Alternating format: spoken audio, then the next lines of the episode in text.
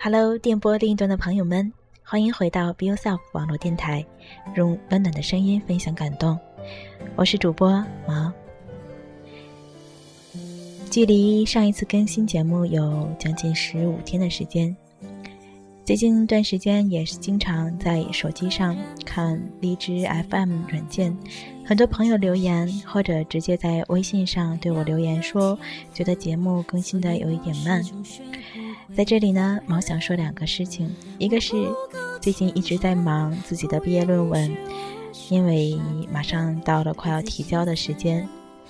还有一个问题就是，毛想改一下节目的一些风格，从以前一直在做的读个书这样的一些读文章的专栏呢，慢慢过渡到上一次为大家推荐的类似于小访谈这样的节目。因为我想了想，我身在日本，如何才能利用自己的地理优势去做一些和自己更贴近的活动，或者是节目呢？我想做一些小访谈类的节目，更能体现吧。一个是呢，我自己本身在日本，对于日本的一些生活呀、留学生活以及就职等等都很有体会。另一个问题就是，我想采访一些和我自己一样。孤身在外，一个人打拼，或者说，嗯，并没有什么非常大的成就的这样一些小人物，因为我们真的是生活在这样一个大城市，或者是一个国家，或者是这样的一个大世界里面的一个非常渺小的小人物，但就是这样一个又一个的我们这样的小人物，构建成了我们这样的一个生活圈，也形成了我们这样的一些团体等等。所以我想，每一个渺小的，无论如何渺小也好，还是说，嗯，自己觉得自己并没有多大的成就也好，这样的小人物也非常值得我们每一个人去珍惜。因为我想珍惜自己，所以我也想珍惜和我一样的每一位朋友。所以从上一期节目开始，猫开始陆陆续续的去采访一些自己身边认识的朋友们。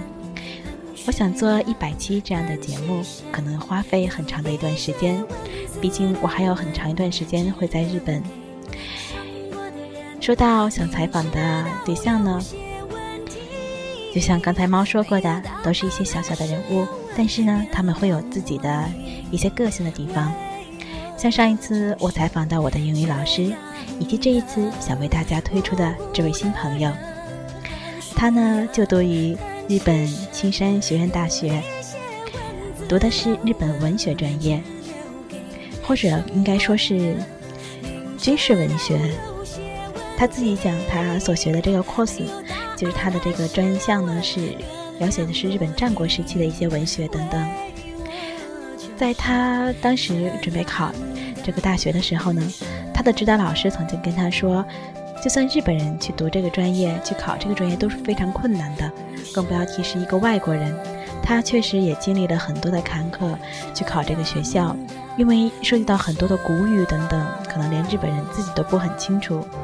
很多人可能会想，嗯，一个中国人为什么对日本的历史这么感兴趣？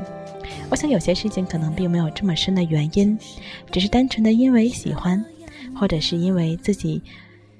真正的爱这个东西吧，能够说得出自己喜欢的东西，并为自己喜欢的东西去努力。像他，他经常会去自己自费去很多地方旅行，并不是像我们想象的那样的一些旅行，不是像我们常说的去一个地方去一些景点去照照相，吃一些吃一些当地的一些有名的东西等等。他呢，更偏向于去一些历史的地方。他喜欢新选组，和猫猫一样，对汇金，就是日本如今的福岛，比较感兴趣。嗯，其他的一些东西呢，猫就不想再多说，想带着大家一起进入到今天的节目里面。同时，我想说一点问题的就是呢，这个节目录制于二零一四年十二月的三十日。是在一个日本的小餐馆里面录制的，在录制的过程当中呢，也有几次被服务人员嗯打断的情况出现，呃，猫也会在以后的节目中尽尽量注意这些问题，也会尽快提升自己的这个访谈能力以及录音设备问题等等。总之，希望大家多多支持，进入本期的节目，希望大家能够喜欢。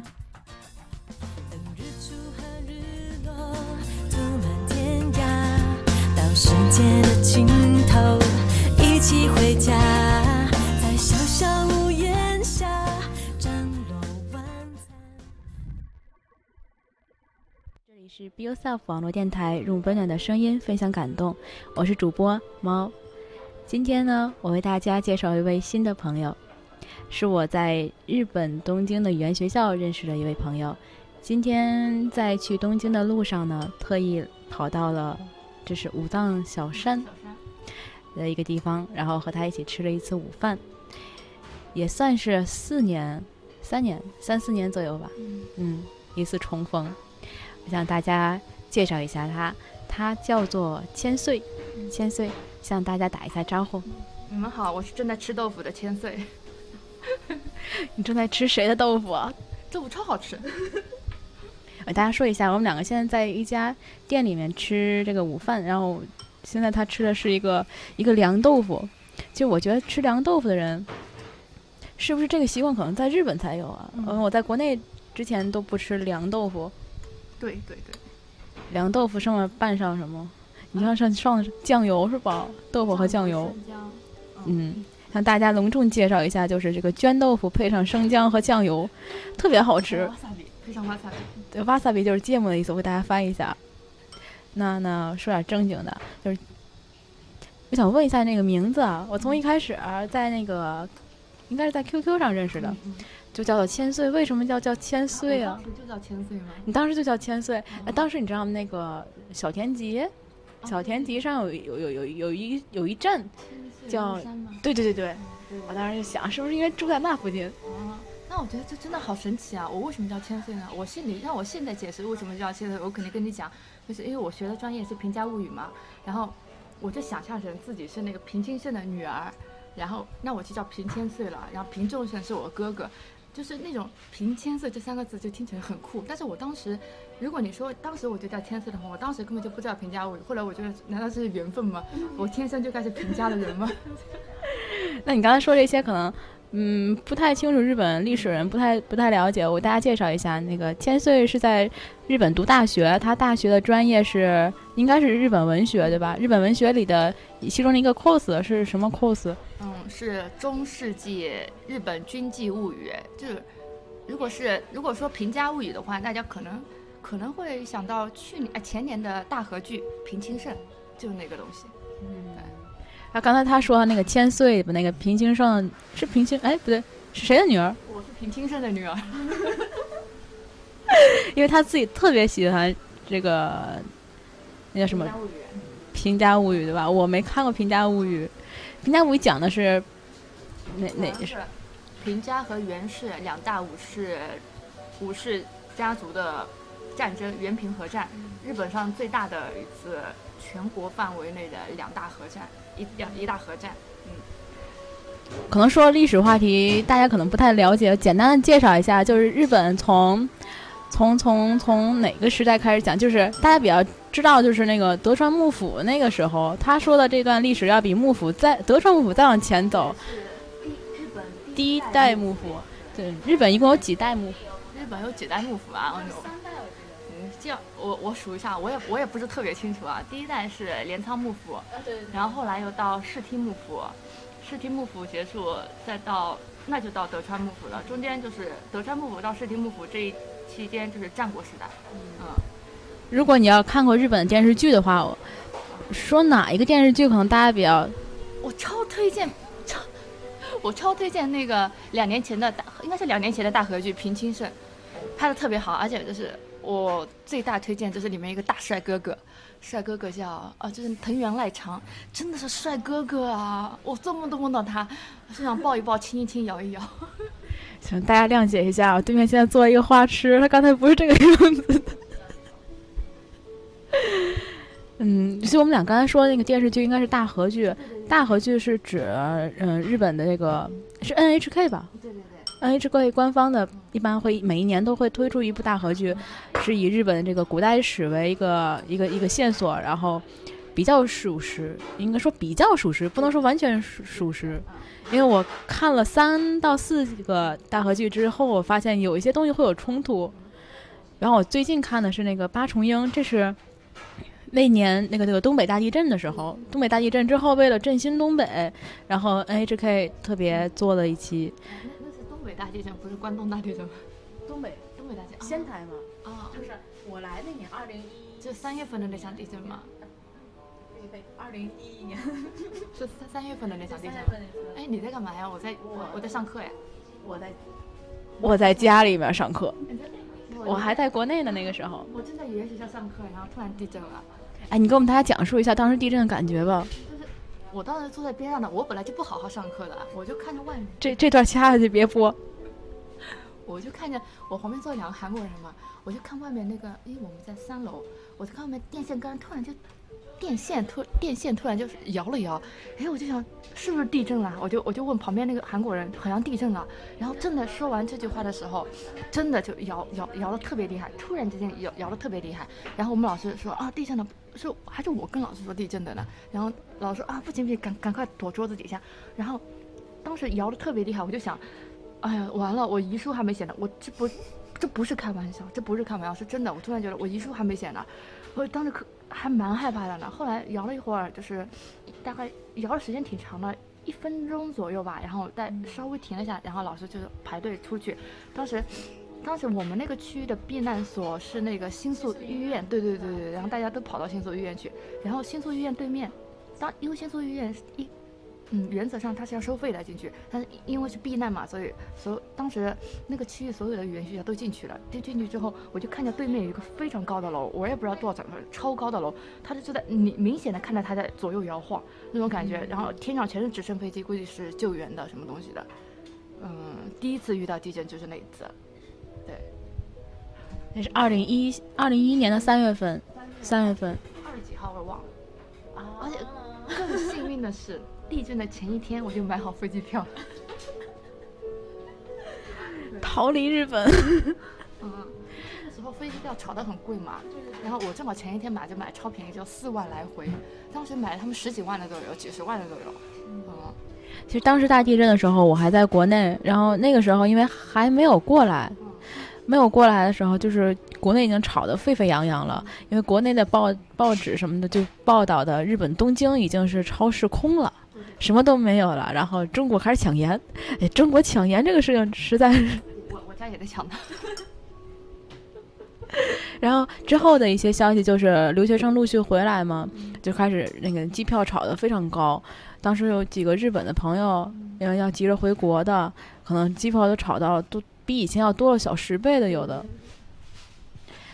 嗯，好像就是因为这次东北大地震嘛，然后他为了复兴那个东北，然后就以这个汇金汇金为一个背景，然后拍了一次大合剧，就是我最近在看那个八重樱。因为汇金就是现在的福岛，嗯，对，当时福岛核电站嘛，就是为了让他们就是居民能够振奋起来，然后就拍了这部大合剧。有机会的话，我很想去一趟东北看一下。超想去，因为我是汇金迷嘛。其 实我我我对慧金刚开始理解，就是因为那个大河剧里面，那是林黛瑶演的，林黛瑶，它里面讲的是那个，嗯、慧金的那个时候有一个叫做山本觉马，就是上次你微信在上面传那张照片，我说是那个山本觉马，就是那个人也是我的帅哥哥。花痴，花痴又开始，哎呀，多亏没有录像，我跟你说。对，然后他是那个日本同志社大学的创始人，日本同志社大学，他的他那个妹妹叫山本八重，其实日本有很多叫八重樱，对对对。八重樱的地方，然后那个山，他那个山本八重是当时日本挺有名的一个女性。嗯，我觉得那个叫什么，我们叫做什么？战国时期经常会出现一些，尤尤其是打仗的时候会出现很多那个杰出的男士啊、女性啊之类的话题。她就是其中一个，她曾经就是，呃，是因为那时候维新政府攻打那个汇金的时候，她是举枪护护家。是唯一的一个举枪的女性，挺不错的。就是说大合剧去了，我们再把话题扯回来，我们还想说一下那个关于千岁的一个专业的问题，因为我挺好奇的，就是为什么一开始选择了日本文学？就是你是因为一开始就对日本文学感兴趣，所以来日本，还是说在日本选专业的过程中觉得嗯文科嘛，然后想选专业，最后选的日本文学？我高中毕业之后，我是去俄罗斯留学，当时是学的是舞台剧，舞台剧。但实在是俄语太难了，而且我也没多大兴趣，然后就很快就回来了。回来了，但是在日本的，在俄罗斯期间，我就想想来日本留学了。当时在俄罗斯就是自学日语嘛，自学日语之后回来的时候，等了大概等签证等了一年，然后我才过来的，就中间浪费了很长时间。我来日本之后没有没有立刻想到要考日本文学，后我也不知道，我都不知道我来日本干嘛。我当时，然后来就慢慢的就觉得，嗯，好像。因为我一开始很喜欢日本历史，好像文学，你如果学那种古代文学的话，你又能学到文学，又能学到历史。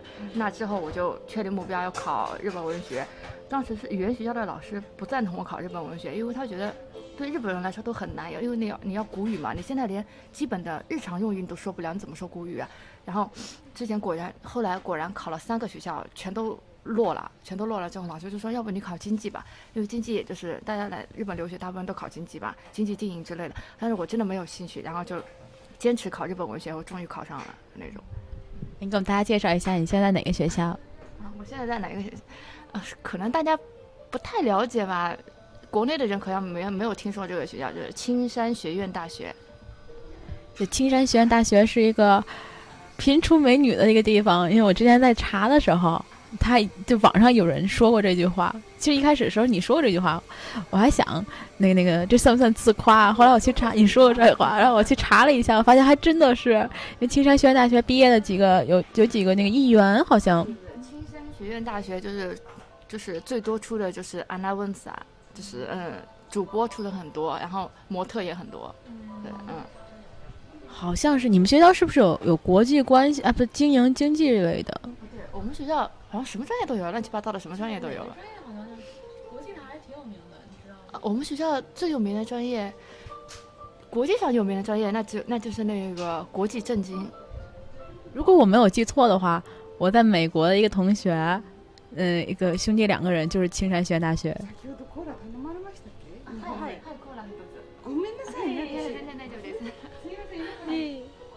插一个小插曲。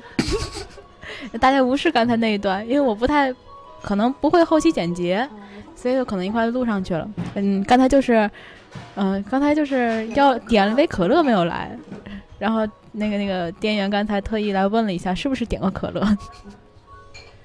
我刚说到哪儿了？哦，青山学院大学。嗯。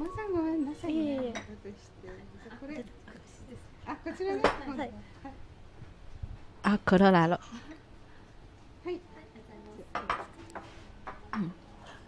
接着说啊，刚说哪儿了啊？青山学院大学，然后就是，因为千岁经常会把一些那个上课的内容，或者是课间，就是大家那个那个学习的情况啊什么的，包括他自己的一些兴趣爱好，就发在好友圈里面。然后我经常可以看到他们学校那个学习生活好有乐趣啊，好丰富啊。作为一个天天对着玻璃瓶子乱转的一个理科生来讲，他们学校这个这个。课真的是设计的非常丰富，起码我看到了有书法课，有那个上有一次还有什么跟料理课，你跟大家说一下，你你们平时上过的，你觉得在国内大学不会有的一些课程。因为我我是日本文学专业嘛，他有那个必修的是书道课，书道就是，嗯，他们会学中国的汉字，就是会学王羲之，尤其他们会学王羲之的那些书法，但是我我当时学的是。平安古笔就是像，就是平安时代或者是之前那些人的那种假名的书法，就完全你不知道他在干嘛的，就是那种东西。那我也不知道，我就是看着像画画一样学的。然后学还学了一年，还有什么有意思的课？嗯，就是有专门针对外国人的，因为我们学校交换留学生很多，就专门针对外国人的一学年的课。但是他每个星期换一个主题，比如说今天是。日日本舞蹈课，然后下个星期可能就是，嗯，下个星期可能是那种日本的杂技课，然后后面又是什么，嗯，歌舞伎的课，就是每个星期再换一个主题。我们学校其实课每个学校都差不多吧，就关键是你自己要去那个课单里面去逃课，去逃到你喜欢的课，对，差不多就这样的。我我要是没记错的话，我上大学的时候，应该你说这就是类似于那个选修课，是吧？我上大学那个选修课一般都是这么掏来的。第一就是先问学长，上学期你们选的时候哪些课比较好过？哪些课不用写报告啊？不用考试，只写报告啊？哪些课连考试都没有啊？一般都这么选出来的。嗯。但是我之前也觉得，可能写报告比较方便一点，你就自己在家写嘛，你随便怎么写写。但现在就发现，课一定要选考试的课。你考试你再怎么复习，一天就复习完了嘛，也就一个学期，也也没多少东西。但是你写报告的话，肯定要准备一个星期，或者分发。后来发现，真的是选课一定要选考试的课，对。有道理哈，写报告反正是挺痛苦的，因为我现在自己也在写报告。但我想理科和文科可能更大区别就是，我们对报告里面的数据要求很高，这个东西你要做出来，对吧？你得知道原理。可能文科对于这个量比较重要一些。我们文科对参考文献特别重要，比如说你写一篇你自己本专业的报告的话，你的参考文献可能会达到十几本，你必须把十几本全都看下来，就非常浪费时间。对呀，就是。嗯然后，其实你现在是大三对吧？嗯，就我们刚才也聊了一个，就是关于这个大四以后的一个一个问题。其实天色也也刚才跟我说，就是关于这个就业的问题，其实也也考虑过是吧？就是，嗯，怎么说呢？比方说，我当时在找工作的时候，我是一心想要进药企，因为我本身是学制药的啊，虽然跟药没有什么关系，我研究的是有机化学，说白了，但是一直就想找一个跟自己专业相关的。就是为了进一个药企吧，啊，一直在日本各个地方来回来去的去去那个公司说明会什么的。但是啊，你说日本文学或者是这个军事文学等等啊，好像除了老师以外，好像还真是范围挺窄的。你自己觉得？我也觉得，的确是这样子的。就是我身边的毕业生的话，他们毕业之后找工作，就是要不就是公务员，要不就是一些嗯卖场的那些。什么可能可能会比较地位比较低的那种，就是贩卖贩卖员之类的，就觉得如果你学了四年，交了那么多学费，你最后去去学去找一个跟自己关系几乎跟自己专业几乎是一点关系都没有的，而且是你学任何专业，即使你不上大学都能去做的东西，我觉得就很特特浪费。对，那你对于未来的一个小小的规划有有怎么想的？我没什么大的志向，我啥都不想干。就是 我为什么？其实我是想大学毕业之后继续往上读的，就是一直读到硕士、博士结束。因为我实在是不想工作。然后读完之后，反正我是绝对不会在日本工作的。我想在日本把这个专业的博士读完之后，然后回国去大学里任教，去做那个呃国内的这个日本文学或者是日本专业的那个教授、教授、教授，就一边教书之类的，嗯。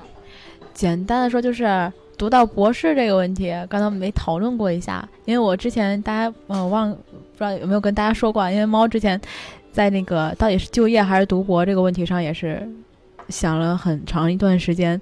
因为大家可能都会这样想：第一就是，嗯，读已经，尤其是留学生嘛，本身你出国以后时间就要比国内的同学要长了一些。还有第二个就是你年龄肯定会比比其他的同年龄的同学那个学弟要低一些。第二个问题，啊啊对对高一些。然后就是这是第一个问题，就是年龄的问题嘛。第二个问题就是可能理科还好一些嘛，理科就是一说要读到博，那很正常一件事情。但是文科要是读到博的话，可能就是嗯，大家一想文科还有读博的必要吗？就这种感觉。嗯，比方说家里的问题啊，或者是这个朋友之间的这种这种。大家来回来去说这些问题，你很在意吗？或者是说，你有没有想过，就是怎么去面对、去应付？我家人真的在意的不得了。我爸爸说，如果我再不结婚，他死都不会瞑目。但其实我觉得，我觉得这个东西不是强求的来的。如果你，其实我觉得甚至走一步看一步，都是安排好的。你该走到哪一步的话，就是注定你该走。A 路，如果你选择 B 路的话，你最后还是要回到 A 路 A 路 A 路去的。所以我觉得不需要太太建议吧，自己想干什么就干什么，就这样子。而且我又不危害社会。OK，就这样子。其实简单的说，就是为什么我一定要从静冈跑到跑到这个武藏武藏小山这边来过来找千岁来聊这个，是因为虽然我和他只见过，包括今天是第二次面，在学校见的都很少。以前在语言学校，因为我刚进语言学校的时候，你已经毕业了。要准备毕业了，你想我是二零一一年来的，你当时已经是毕业准备要毕业了，我要没记错的话。嗯，但是呢，就是一直在 QQ 和那个好友圈里面一直在关注他，然后就就觉得，嗯，我如果让我来形容的话，就是我跟我同学昨天这么说，我说我明天要去找一个去见一位一位朋友，虽然只见过一面，但是是一个才女，然后就把把你写那个百人一首那个，你自己拿毛笔写那个东西啊，啊，我传给我同学看，他说写的真真好，虽然我们看不太懂啊。因为日语比较多嘛，而且书法也不是很懂，但是觉得啊，确实和我认识的很多的同龄的女生来讲吧，是不太一样的，应该是相当不一样吧。本身，嗯，我们在国外，可能和国内的朋友们就已经脱离了。我现在的这个年龄里面，我的大部分国内同学都已经结婚，已经有孩子了，就是现在就是微信上面就是一水儿的用宝宝的头像。来做这个自己的微信头像，你知道，大家都是这个样子了。然后在日本的这些同龄的朋友们，基本上也是怎么讲？嗯，准备工作呀，或者是说每天就是打工啊，打工赚钱啊，然后写论文啊，这这种感觉，就是身边就唯一的一种不太一样的那种一个一个女生嘛。因为我最近在做这这个专栏，叫做《我认识那些特立独行的女子》。之前为大家介绍了我身边的两位朋友啊，今天这应该是第三位。如果说就说啊，你刚刚说那个，你从国内去过俄罗斯留过学，然后再辗转到日本，现在打算就是现在目目前来讲，还是希望能把这个自己喜欢这个专业一直读到最后。你觉得这么长一段时间，你可能错过了很多，嗯，像国内同龄人一样，就是。应该做却没有做那些事情，但是你也比别人又收获了更多的一些你现在有的东西。你觉得自己想到这些问题的时候，你觉得你收获最大的一件是什么东西呢？我觉得，如果嗯，可能在这边出国留学的人都会感觉到，就是你在国外待时间长了，你一回国的话，你就会发现自己什么都能，什么都可以。如果是单纯的。あのこちらの空いたのだけ下げていいですか、はいはい、すいません。あままだ食べられます？大丈夫です。いいですか？大丈夫です。じゃあサラダもどうぞ。はい。はい。これもお願いします。はい。すいません。这一个插曲啊，没关系。嗯，刚才说到哪儿了？嗯，就是以前在国内的话，你可能一个人去某个地方，你可能会觉得比较不安。但是你在国外待时间长了，你再回国就发现，你回到自己的地盘了，什么都可以。这样的话，你以后如果你回国工作的话，你会觉得你比别人多了一种自信。对，就是这个，我觉得是最大的，真的是。而且你你既然在另外一个国家，在只待了几年的一个国家，你都能一个人生活了这么，嗯。什么事都得自己来，那你回国之后你就更顺风顺水了，对。嗯，就是生活方面，对对，就一个人出去玩的经历多比较多吗？啊，就是一个自己出去玩啊之类的经历比较多吗？对对对，我经我就喜欢一个人出去，因为如果你跟其他朋友出去的话，你就必须要顾虑到他人，两个人兴趣不一样啊。就像我去年呃今年年初的时候去京都玩的时候，我花了半个月时间都是在扫墓，那。我觉得这个跟我兴趣一样的人应该很少吧。然后就如果你自己的话，你就可以去找一个，因为它不是旅游景点，你就找一个墓，你得花一一天的时间。那如果你跟朋友去的话，你不可能让他陪你一天都在找一个墓地。你给大家介绍一下，你这个扫墓扫的是什么墓？啊，我扫的，因为我是会金迷嘛，然后而且新选组的饭，然后我就去找那个鸟语福建战争他们的古战场和那些埋骨地，然后还有。嗯，新选组的一些，比如说新选组以前的屯所，一个个地方我都去了，就是几乎是一个不剩的，每每一个地方都走到了，而且是用自己的脚走，我几乎没有利用电车，就十五天就是这么走下来的。已经很非常厉害了，十五天能一直走下来。我当时去京都的时候，去那个千千千百鸟居，走了一下，我就觉得已经不行了。嗯。呃，接着刚才那个话题啊，就是穿插了一些那个那个刚才说过那个扫墓的问题，这个这个话题我们先放在一边，我们就还是说到那个留学的问题，因为我也认识很多，就是自从我做这个广播开始，然后还有就是我在一些一些那个微博、微信上宣传开始，就有很多人会问，就关于留学的话题，因为尤其是对于大学毕业之后的一些人，然后大家对于这个究竟是要。已经有工作了，我是坚持工作呢。虽然这工作不是很喜欢，但是还想坚持这工作。还是说，如果我有梦想的话，还要再去追一追梦想这种感觉。有人就说啊，说那个追求梦想时间限制到二十岁，但是我觉得二十岁的时候你还没有大学毕业，这也太早了。那我们再往回推推，二十五岁。可是有人又说，二十五岁的时候我要谈恋爱了，因为我二十五岁谈恋爱，我二十七八岁是结婚，我就可以有孩子了。那那那那梦想什么时候去追呢？我可以。生完孩子以后啊，孩子生下来了以后呢，就没有什么重大人生人生那个嗨人生人生任务了，就终于可以去追求一下了。但是你想，你三十岁了，你有你有家庭了，你有孩子了，你怎么舍得把孩子和你的老公扔在家里，你再去留学什么的？所以就是阻碍重重的感觉。有很多人就对我说：“说我很羡慕你的生活。”因为你在外面一个人，不用受家里的这些约束，没有人去催着你相亲啊、去结婚什么的。但是他们可能不太了解，就是我们都站在曾经站在同一个原点上面，我们都有同样的机会。但是有些人，他们就是你想去追求，但是却没有这个勇气和这个想法。可能说到勇气的时候吧，觉得有点太自夸的感觉。怎么讲？刚才我说的就是。我们一直在算这个年龄啊，到底什么时候我们出去再搏一搏是最好的年龄？或者说，你觉得啊，作为现在这个年纪来讲，别吃了。就是对于现在这个年纪来讲，你觉得，如果你还有梦想的话，你还有没有这个勇气去，就继续追下去？我因为我我年龄已经蛮大的了，我二十，我过年之后就二十五岁了。那个差差一段，这完全没有我大。继续。但是我真的没有觉得我我家里人可能会觉得跟我同龄的人都已经结婚生孩子了，但是我是真的没有觉得我有多大。